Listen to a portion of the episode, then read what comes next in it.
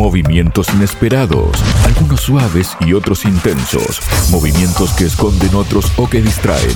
Hay movimientos cortos y movimientos en profundidad, pero todos calculados. Hay espera, defensa y ataque. Hay peones, hay caballos, hay alfiles, torres, reina y rey.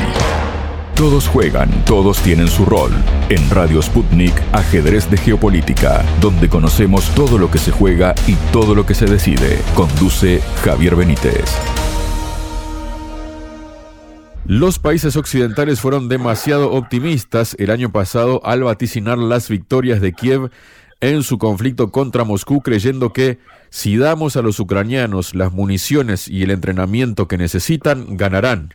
Esto lo reconoció el almirante Rob Boyer, jefe del Comité Militar de la OTAN, durante la conferencia de seguridad de Múnich. Para hablar sobre estas cuestiones estoy junto al profesor de la Universidad Nacional Autónoma de México y analista político internacional, Ernesto Carmona Gómez. Ernesto, bienvenido a Radio Sputnik. ¿Cómo estás? ¿Qué tal, Javier? Bien, buen día y buen día a toda la audiencia. Muchísimas gracias, Ernesto. Buenos días para ti también. Bueno, según citó el Financial Times, dijo este funcionario que ahora hay que tener cuidado de no ser demasiado pesimistas en 2024. Y bajo esta misma línea se pronunció Heather Conley, presidenta del Fondo Marshall alemán, quien admitió que 2023 fue muy autocomplaciente con tantas esperanzas puestas en la contraofensiva ucraniana. Vamos a ver a Ucrania sufrir pérdidas en el campo de batalla, podríamos ver importantes ganancias rusas y a los ucranianos no les queden municiones.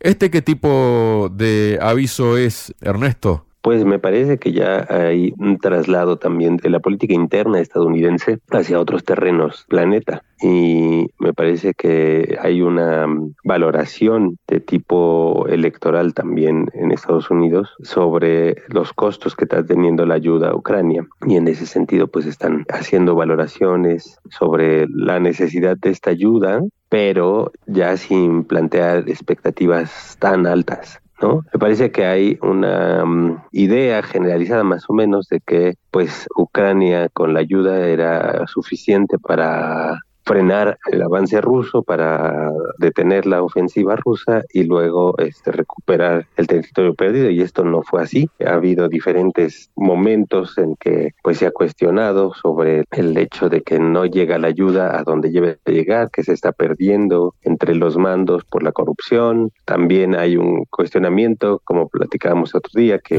pues ya hay necesidades internas en estos países que pues eh, la población también cuestiona la necesidad y la efectividad personal de ayudar a un país en guerra. Y pues bueno estas historias de que pues Rusia es la amenaza principal global pues ya no tienen el mismo efecto políticamente. Yo creo que un poco por ahí es que las valoraciones son la necesidad de continuar la ayuda porque no se pueden echar para atrás, por así decirlo, pero que este ya no es como esta visión donde con la ayuda será suficiente para consolidar el triunfo de Ucrania. Como que esa promesa, por así decirlo, hacer esa promesa ya es demasiado arriesgado para varios actores políticos dentro de Estados Unidos. Hablando de actores políticos, Ernesto, Estados Unidos y sus aliados europeos se están esforzando, según informa el periódico político, el periódico estadounidense, se están esforzando para impedir el desmoronamiento de las Fuerzas Armadas de Ucrania en medio del fracaso o de los fracasos de Kiev en el campo de batalla. Según se ha pronunciado, la confianza en lo que Ucrania puede alcanzar y en el presidente de Estados Unidos, Joe Biden, parece estar en su punto más bajo en dos años, ha señalado el medio resumiendo las conversaciones privadas que tuvieron lugar en el marco de la Conferencia de Seguridad de Múnich el fin de semana, preguntada en rueda de prensa si Washington podrá encontrar fuentes alternativas de asistencia a Kiev en el caso de que los 60 mil millones de dólares permanezcan bloqueados por la Cámara de Representantes, la vicepresidenta Kamala Harris descartó cualquier otra opción y recalcó que solo existe el plan A. El plan ahora, como se detalla o lamenta en las entrevistas con ocho legisladores estadounidenses y cinco funcionarios extranjeros, es simplemente evitar que el ejército ucraniano se derrumbe, es lo que puntualiza Político. Ahora, ¿qué pasa realmente? si el plan A falla, ¿no? Y ya están diciendo que de momento el plan es evitar que el ejército ucraniano se derrumbe. ¿Esto qué tipo de mensaje es? Por un lado, viniendo de parte de Estados Unidos para Europa, que sigue metiendo ahí fichitas en la ruleta, esa que es eh, Ucrania, ¿no? Y además para el propio Zelensky, Ernesto. Pues Zelensky lanzó una advertencia también en el marco de esta conferencia, ¿no? decir que si no recibía la ayuda de Estados Unidos, Estados Unidos dejaría de ser su socio estratégico, como una especie de chantaje político en donde les dice que no tendrán ese trato privilegiado al interior de Ucrania de no recibir la ayuda que les, les están prometiendo. Y eso implica que si Estados Unidos deja de ser su socio estratégico, Ucrania puede buscar otras alianzas o incluso yo creo que es una advertencia de decir podemos negociar la paz por nuestro lado, ¿no? Aunque esa, bueno, ese escenario se antoja un poco difícil, a mí me parece que es esa, esa es un poco la advertencia que lanza Zelensky de no recibir la ayuda necesaria. Ahora, Estados Unidos tiene un problema grande en este caso porque dentro del debate político ya se sembró la, la, idea por parte de los republicanos de que la ayuda a Ucrania es innecesaria y que tienen prioridades más importantes como la seguridad fronteriza, ¿no? Para es la narrativa de los republicanos. Lo que tienen que hacer o lo que tendría que seguir es que la postura de ayudar a Ucrania, pues tiene que ganar el debate público, porque lo que están haciendo es una, pues el uso de los recursos públicos, que en Estados Unidos, pues esta idea de utilizar los recursos fiscales pasa por decir que es el recurso de la población y que por lo tanto, pues hay que justificar por qué es tan importante defender a Ucrania para una guerra que pues ya para el, estadounidense promedio pues se antoja un poco lejana, ¿no? Es decir, como decía hace rato, pues asegurar que Rusia, la intervención rusa o la amenaza rusa es algo que va a afectar la vida cotidiana de las personas, pues eso justificaría de algún modo o legitimaría frente a la población el hecho de enviar esta ayuda, que son 60 mil millones de dólares, que es una monstruosidad de dinero y que además eh, ahorita con, en Estados Unidos con el escenario económico de una deuda tan grande como nunca ha tenido en la historia, pues también eso se antoja muy difícil de justificar. Y por otro lado, pues los republicanos diciendo que la mayor amenaza es la frontera sur y varios gobiernos de estados están apoyando esta perspectiva de que es más importante el tema de la frontera pues y eso en cierto sentido pues parece más cercano ¿no? a la población porque pues eso es algo visible para casi todo el mundo y no porque sea una amenaza, sino porque lo viven, pues la convivencia con la migración más que con la guerra en Ucrania. Entonces eso podría ser como más importante y pensando en que es un año electoral donde pues la mayoría de los legisladores pues también buscan la reelección y pues empiezan a ser orillados en esta narrativa de si frontera o Ucrania porque pues las dos es demasiado costoso, pues me parece que ahí es donde el presidente y el, su partido pues tienen un tanto complicado el asunto de avanzar en el plan o completamente ceder a las demandas de los republicanos en cuestión de la frontera y eso le mete otro problema porque si el presidente endurece su discurso migratorio, pues estaría perdiendo terreno entre la población migrante y latina, creo yo. Entonces sí hay ahí una trampa política importante y yo creo que hay muchos legisladores que no van a querer votar, incluso de los demócratas, que no van a querer votar un plan combinado, porque endurecer la posición del, asunto migratorio podría costarles la reelección. Luego tenemos también, Ernesto, que esta incertidumbre, ¿no? Sobre si Estados Unidos mantendrá las ayudas a Ucrania unida a las perspectivas de Donald Trump que regrese el próximo año a la Casa Blanca siembran dudas, como venías comentando tú también, ¿no? acerca de la continuidad del papel tradicional de Washington como protector de Europa y sobre su garantía de protección de Europa, ¿no? Algo que informa Bloomberg, coincidiendo con la caída del importante bastión ucraniano de Avdiivka, entre los aliados europeos va creciendo la sensación de que Estados Unidos podría reducir su apoyo a la región, mientras ellos han hecho demasiado poco para prepararse, según señala Bloomberg, este tipo de pesimismo fue eh, la nota dominante durante las conversaciones privadas en la conferencia de seguridad de Múnich en las que altos cargos militares del bloque se mostraron alarmados por el bloqueo de la asistencia estadounidense a Ucrania en la Cámara de Representantes y por el hecho de que esta circunstancia pudiera incentivar a Rusia a atacar, dice, un país de la alianza, ¿no? Algo absolutamente descabellado. Ya lo comentaba días pasados también en su canal de Telegram la portavoz de la Cancillería rusa, María Zaharova, diciendo que lo que está intentando Estados Unidos con todas estas maniobras es definitivamente cargarle todo el peso del conflicto en Ucrania a la propia Europa que se está hundiendo económicamente, que se está desindustrializando y que tiene un futuro, su economía bastante complejo, ¿no?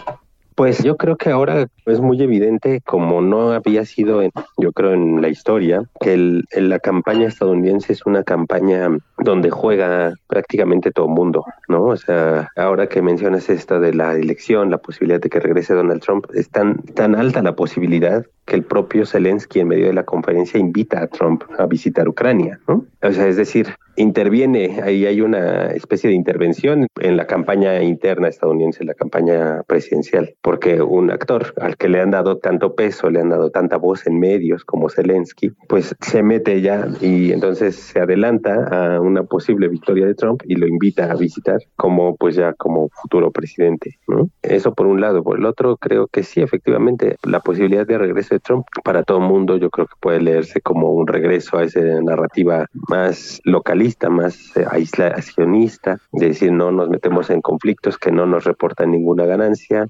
no vamos a ir a un conflicto en el que pues no se nota una ganancia y de inmediato y que además pues es para defender a un aliado de, de los demócratas, ¿no? Porque como fue un poco lo que se demostró con las escuchas y con toda la información que se reveló del hijo del presidente Biden en, los negocios que tenía en Ucrania. Y entonces eso se veía más como una cruzada personal de pronto del presidente estadounidense, más que un asunto de, interés nacional. La protección a Europa, pues Trump lo señaló todo el tiempo, ¿no? es costoso para el estadounidense, bajo el discurso de America First, estadounidenses primero, pues es importante que Europa asuma los costos de su seguridad y, no, y Estados Unidos dejar de pagar ese costo que ese costo se justifica bajo una visión de ser el líder del mundo, de ser el protector del mundo, pero parece que esa no es la visión que quiere, y bueno, no parece, era muy evidente durante la presidencia de Donald Trump cómo se iba alejando de esas posiciones para privilegiar los intereses estadounidenses muy locales, ¿no? Entonces, y, pero como esta disputa, estas dos visiones políticas buscan aliados en el exterior y esos aliados en el exterior empiezan a tomar partido por uno u otro de los candidatos y cómo la elección estadounidense pues básicamente se vuelve lo determinante para el futuro de conflictos como este, ¿no? También podría ser lo mismo caso en Israel o en otros casos de estas disputas geopolíticas. Y creo que también de pronto es esta conferencia de seguridad pues ya empieza a ser también tanto complicado seguir diciendo que Rusia es la principal amenaza global a pesar de que se lleva buena parte de los temas. La conferencia pues está centrada en los conflictos armados más importantes que se consideran ahora, que son el de Ucrania y el de Israel, el de Palestina, creo que de todos modos para varios aliados de la OTAN pues empieza a ser, ya no comparten tanto esa visión, me, parece que también hay como cierta distancia y empiezan a decir, bueno, pues hay otros problemas que nos preocupan mucho como son el cambio climático o la situación financiera global, que también pues lo consideran riesgos a la seguridad y ya no tanto estas amenazas que son pues más de tipo geopolítico, pero para estas potencias ya no lo comparten el resto de los aliados con el mismo peso. También se ha pronunciado el ministro de Relaciones Exteriores de Italia, Antonio Tajani, durante su participación precisamente en un grupo de debate de la Conferencia de Seguridad de Múnich, del que también formaba parte su homólogo ucraniano Dimitro Kuleva. En el arranque de su intervención, Tajani puso énfasis en que Italia está dispuesta a hacer lo que sea necesario para ayudar a Ucrania a nivel político, económico y militar e hizo un llamamiento a toda Europa para hacer más en defensa de Ucrania y enviar un mensaje contundente a Rusia. Sin embargo, al final del debate, al ser preguntado por un representante ucraniano que se encontraba en la sala, Tajani dijo que, aunque todos deseaban tener a Ucrania como miembro de la Unión Europea y de la OTAN, la adhesión del país en este momento sería peligrosa para todos, ya que aún se encuentra combatiendo con Rusia. ¿Qué observación haces de esto, no? Porque dice que por el momento, no cerrando la puerta a un futuro, pero también está ignorando de cómo puedan llegar o a qué puerto puedan llegar las negociaciones tras el conflicto, ¿no? Y a qué compromisos se llegue y si esos compromisos que se firmen con Rusia, cuando llegue el momento, sí admiten precisamente estas posibilidades, ¿no? Es un poco arriesgada esta explicación o, esta, o estas manifestaciones de Tajani. Totalmente, pues uno de los orígenes del conflicto, como lo ha explicado el presidente Putin, pues es que ese acercamiento ya en la esfera militar, como aliado militar de Ucrania, pues era una línea que Rusia no estaba dispuesta a tolerar. Entonces, buena parte de lo que se ha explicado, pues es que lo que ya estaba en juego era la seguridad nacional de Rusia y plantear que a pesar de esa advertencia, de a pesar de que eso ha desencadenado un conflicto armado de estas dimensiones, es decir, de todos modos lo vamos a incorporar a nuestra alianza militar y lo vamos a hacer un miembro y para que tenga protección de nuestra parte ya directamente, pues me parece un desafío abierto a una posibilidad de diálogo y de paz. Y al mismo tiempo, como mencionas, pues el ministro de Exteriores italiano dice primero contundentemente que sí y después dice, bueno, hay que ver, ¿no? Porque también hay que recordar que Giorgia Meloni y el gobierno italiano pues llegan con un discurso antiguerra en Ucrania, incluso de pronto medio antieuropeo, ¿no? Y después ya tomando posesión pues se retracta, pero el voto le mandató, o sea, aceptó esa postura que había estado planteando la candidata y le mandató a retirarse de esa posición. Es decir, habría que ver, no tengo el dato ahorita, pero a mí me parece que se reflejaba muy claramente, entre otras cosas que también son parte de la política interna italiana, es hartazgo con los partidos, este, otras cosas, otros factores, pero que sí había también una simpatía grande entre los italianos de no asumir los costos de estos conflictos como propios. Y en eso el gobierno italiano ha tenido que hacer malabares discursivos para decir, bueno, nos mantenemos, pero seguimos seguimos dentro de la OTAN, pero vamos a apoyar con todo, pero tenemos severas críticas y muchas otras cosas que, bueno, pues entre más se acerque también el periodo electoral italiano, pues tendrán que volver a redefinirse y ver si la gobernante tiene los resultados suficientes como para decir, mantengo en mi posición pro OTAN, pro Europa, pero tengo otros resultados para encaminarme a fortalecimiento de mi gobierno. ¿no? Entonces, y creo que hay varios gobiernos en Europa que están en una situación similar, que como platicábamos la otra vez, hay conflictos internos muy graves que requieren recursos y que pues la población empieza a ver que las ayudas a Ucrania pues son costosas y que no hay un beneficio directo. De hecho, pareciera que el costo pues lo está pagando también la población con mayor costo de energía, una inflación constante y mayor costo de la vida, pues parece que los que están en guerra son ellos y creo que no queda muy claro las razones de por qué irá a esa guerra y por qué Rusia se vuelve una amenaza a pesar de que pues en otros momentos explicó que se había intervenido en las elecciones de Cataluña y que Rusia había intervenido en prácticamente todos los sistemas electorales de la región y del mundo, ¿no? Acá en México también de pronto se utiliza esa bandera de es que Rusia va a intervenir. bueno, le están dando un papel de omnipresencia que no sé si es la imagen que quieren generar de Rusia también.